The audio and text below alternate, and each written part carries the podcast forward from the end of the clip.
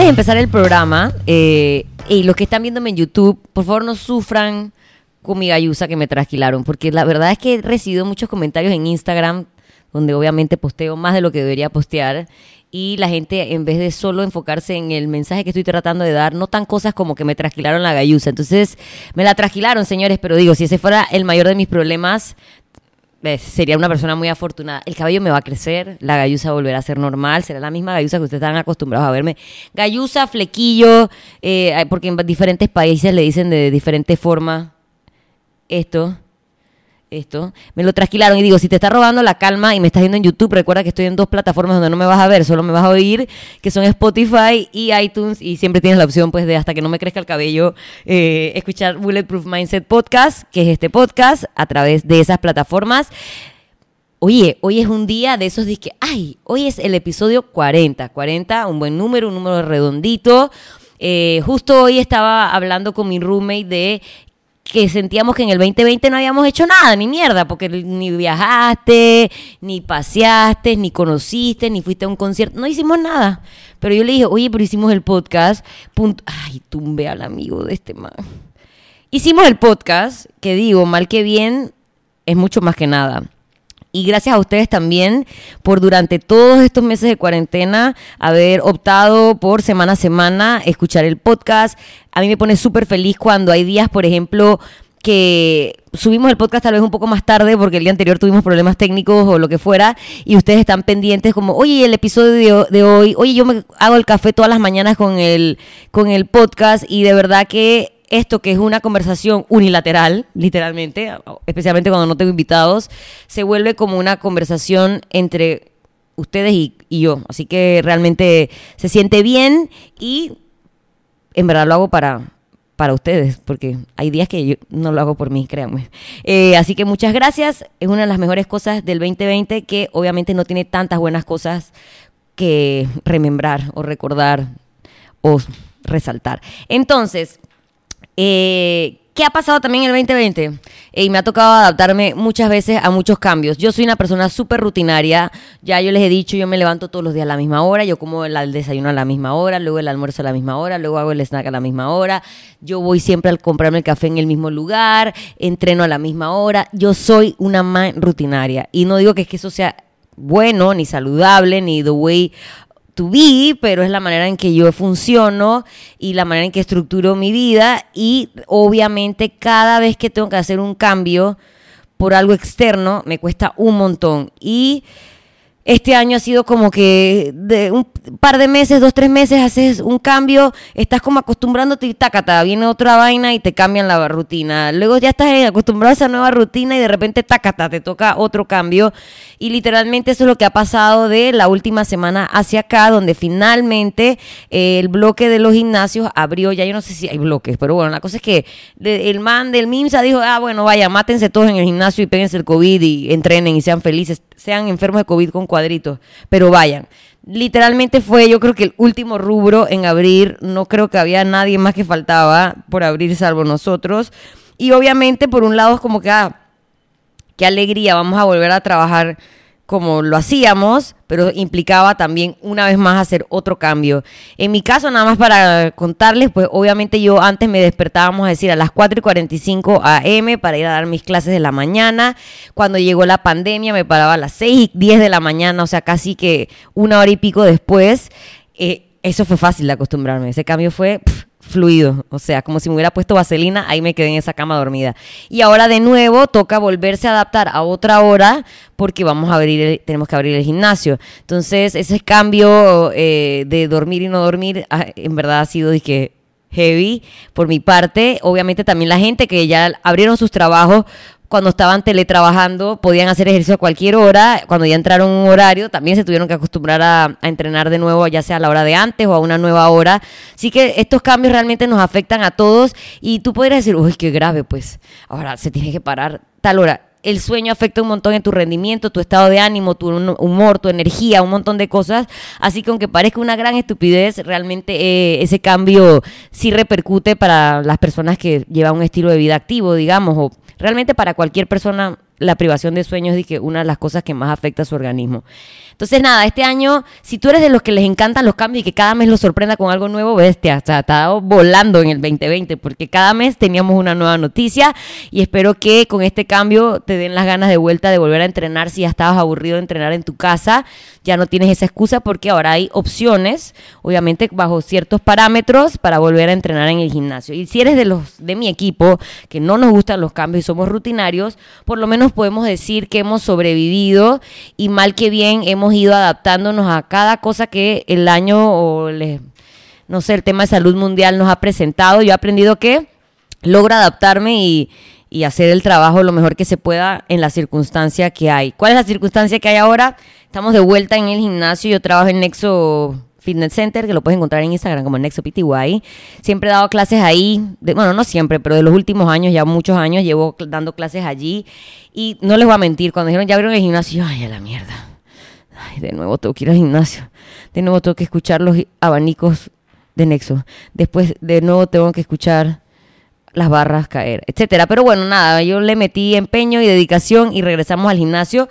Obviamente al principio la gente pues esta primera semana cautelosa, eh, digamos que si yo pudiera poner como un porcentaje, creo que el 70% de, de, de, de, mis alumnos o de la mayoría de la gente que va a Nexo ha preferido quedarse todavía en casa, pero sí hay como un 30% de personas que dijeron, man, ya yo no puedo más con la sala, ya yo no puedo más con este mismo par de mancuernas, ya yo no puedo hacer más bodyweight, y han regresado al gimnasio y por lo menos lo que yo he visto, la gente muy responsable, responsable limpiando el equipo, responsable eh, respetando los espacios que hay que tener, responsables y, y, comprensivos de que tal vez no pueden hacer workouts tan largos porque no se pueden quedar tanto tiempo en el gimnasio porque viene otro grupo y hay que darle el espacio y por temas de seguridad tampoco es conveniente estar de que dos horas ahí metido exponiéndote.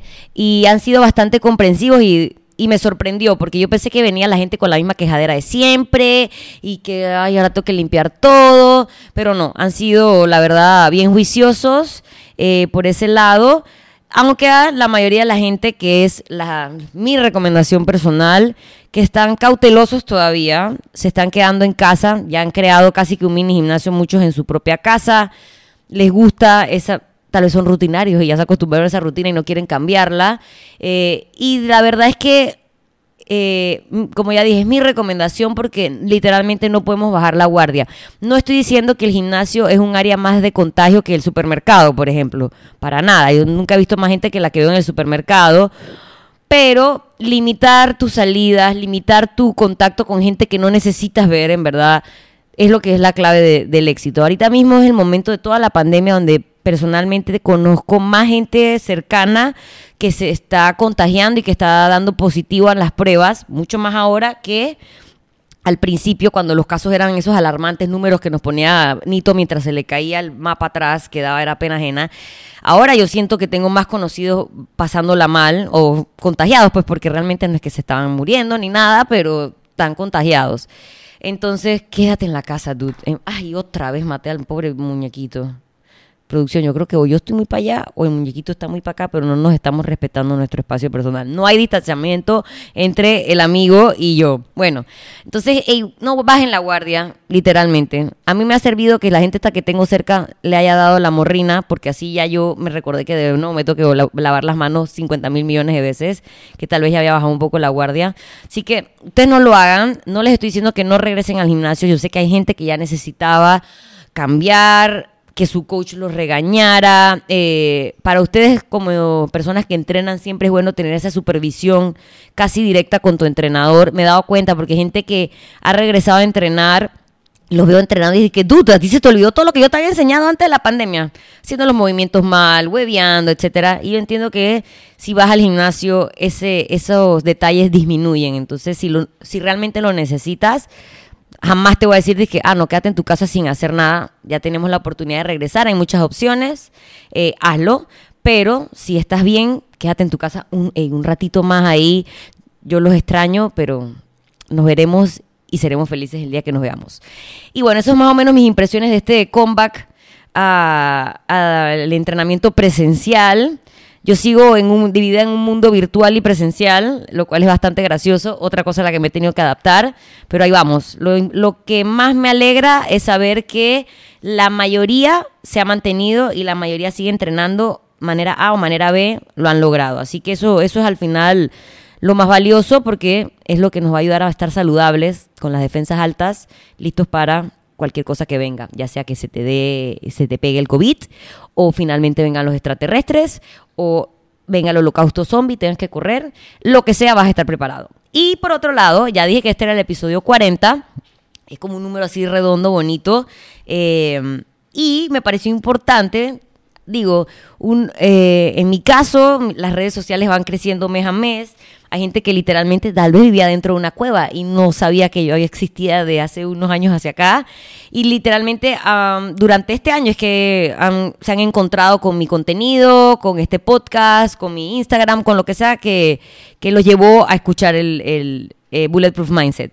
Pero esto surgió justo hace un año, vamos a decir finales de noviembre, principios de diciembre, eh, con una serie de videos que yo compartí en mi Instagram como consejos de cosas que yo he aprendido durante mi vida, como la mayoría de las cosas que les hablo en el podcast. Entonces había un episodio muy importante que se llamaba Sobreviviendo Diciembre Letal.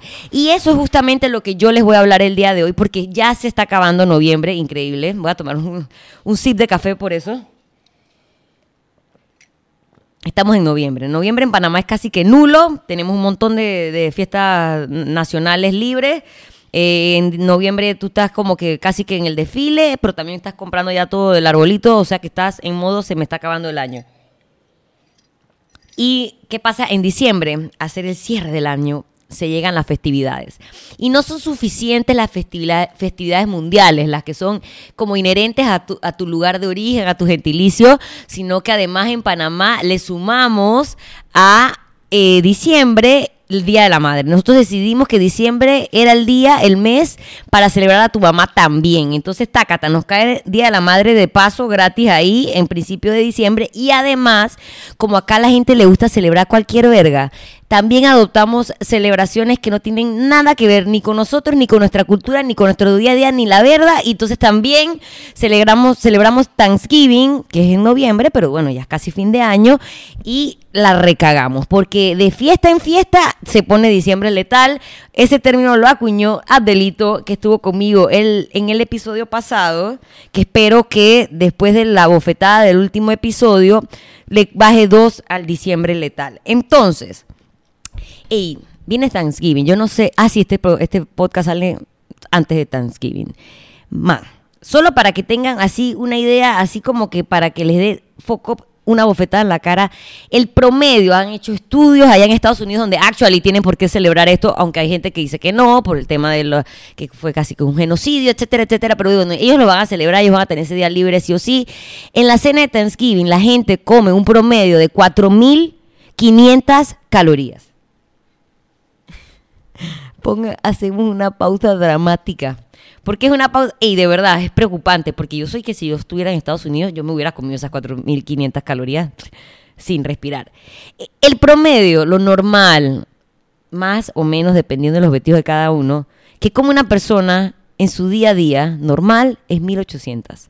O sea, tú con 1800 estás bombas, ni engordas, ni enflaqueces, estás energético y tu día es perfecto. Y tú en una cena en un día te estás comiendo 4.500 calorías. Y es que yo lo veo, man. Obviamente, sigo muchas cuentas de comida rica y yo me la he pasado viendo menús de Thanksgiving. Es disque cheesecake de, de pumpkin, disque brownie de pumpkin con no sé qué spice y no sé qué y no sé qué y con no sé qué. Y todo suena mega delicioso. Y son 4.500 calorías. Así que si tú estabas pensando o evaluando o contemplando, tal vez, maybe, para celebrar que ya podemos salir en el 2020. Ir a una cena de Thanksgiving, hey amigo, yo te digo que no. Búscate otra celebración internacional random, porque todas son igual de random que celebrar Thanksgiving, como la tomatina, sales a tirarte tomates con tus amigos, o tiras una bola de queso que ruede por una colina, celebra el día del queso, rueda por una colina con una rueda de queso cualquier cosa es mejor que celebrar Thanksgiving. A nivel de calorías solamente, ¿ok? No estoy contando si hace sentido o no sentido celebrarlo, pero a nivel de calorías mejor que evites el contacto con el Día de Acción de Gracias. podría cerrar el episodio ya, pero no, porque las celebraciones siguen. ¿Qué seguiría? El 8 de diciembre, nuestro Día de la Madre, cae martes. ¿Qué hacemos para consentir a mamá? Always la llevamos a comer, siempre. O ella decide que si le gusta cocinar, ella te va a alimentar a ti, porque eso es lo que más le gusta en esta vida. Por lo menos los que conocen a mi mamá saben que mi mamá está como todo el año celebrando Día de la Madre. Y cada vez que ella me ve es una celebración alimentaria de amor madre-hija, amor maternal, que no hay ninguna otra mejor manera de expresarla que a través de montañas de carbohidratos. Entonces, imagínense cómo es el Día de la Madre en mi casa. Mi mamá, digo, uno no solo va, va y come y le dice a tu mamá que bien, nos vamos, ya comí, chao mamá. No, tú te quedas con tu mamá, te quedas hablando, se quedan viendo álbumes de fotos, llega la tía, llega la madrina, todo el mundo celebra y son horas, horas de celebración de mamá que vienen acompañadas de horas de, si tu mamá es divertida, de beber y si tu mamá le gusta comer, de comer. Entonces... ¿Qué yo te recomendaría en el Día de la Madre? Bueno, lo lógico, no le vas a decir a tu mamá, no vas a llegar ese día a casa de tu mamá con tu pesa y tus cucharas de medir de que media taza una taza, porque digo, va a caer mal. Entonces yo te recomiendo que tú planifiques que tu cheat meal de esa semana se lo vas a regalar. La prueba de amor más grande que le puedes hacer a alguien es regalarle tu día de premio y setearlo para el Día de la Madre. Así si tu mamá quiere hacer ensalada de papa y arroz con pollo, que es carbohidrato con carbohidrato, tú no le vas a decir que ah, no come ensalada de papa porque tiene mayonesa. Entonces tú te comes tu ensalada de papa que tu mamá con tanto amor picó y revolvió para que quedara deliciosa y no hay ensalada de papa saludable, entonces déjalo ir. Eh, y haces que tu cheat meal sea compartido con tu mamá, ese día te relajas un poco y disfrutas, porque de verdad hay que disfrutar la vida. Ojo, disfrutar la vida eh, tiene límites y el límite es en la comida con tu mamá. No aceptes. Ahí sí te pones asshole y le dices a mamá, mamá, no puedo. Y no te lleves las sobras de la comida. Ese es el consejo número dos que te puedo dar de diciembre letal. Uno, ya dije que tu cheat meal, organízate, caiga ahí con la celebración de tu madre. Y dos, no te lleves la comida, los leftovers, porque entonces estás comiendo ensalada de papa martes, miércoles, jueves, hasta que se acabe. Entonces ese día disfruta, mm, qué rico, y al día siguiente no te castigues, vuelve a tu rutina normal, a tus porciones que ya conoces, hacer ejercicio y sé muy, muy feliz. Hiciste feliz a tu mamá y listo, todo maravilloso. Viene diciembre, entonces ya vienen las otras celebraciones, que son los Secret Santas que pueden ser por Zoom, que eso antes no existía, y si son por Zoom, maravilloso, porque no tienes que estar comiendo y bebiendo así como con una pistola que te ponen tus amigos. Ustedes hacen su Zoom party, tú le puedes decir que tienes ahí un trago de vodka, le pones el carrecito rojo y te estás tomando tu agua con gas o agua normal y listo, nadie sabe. Así que optar por un Secret Santa por Zoom bajo en calorías, óptimo. La otra opción que yo te diría y si tú eres un man chévere que tiene muchos grupos de amigos, que eres multilote, tienes a los del gimnasio, a los del barrio, a los de la escuela, a los de la vida, a los de cuando te metías la party, y tienes muchos grupos de amigos, haz una sola fiesta. Tú pon tu casa y di, esto va a ser un big ass party y tú invitas a todo el mundo y en un solo día le das el regalo a tu Mundi, te pones al día con todo el mundo y en vez de estar haciendo miles de fiestecitas cada fin de semana o una el viernes y la otra el sábado donde las calorías se van acumulando, resume esa gente en un solo lugar y ahí te ahorras un solo vergazo de calorías. Esa es otra opción otras cosas importantes que si estás invitado a una fiesta y esa fiesta y que, bueno, yo llevo las la cervezas, el otro lleva eh, las picadas, el otro lleva el ceviche, el otro no sé qué, tú llevas en tu fiesta de traje algo que no sea tan calórico. Tal vez nadie se lo coma no sufras por eso. Pero tú tienes por lo menos una opción de todas las opciones calóricas que van a llevar tus amigos, tienes por lo menos una o dos cosas que sabes que más o menos van a entrar dentro de tu plan.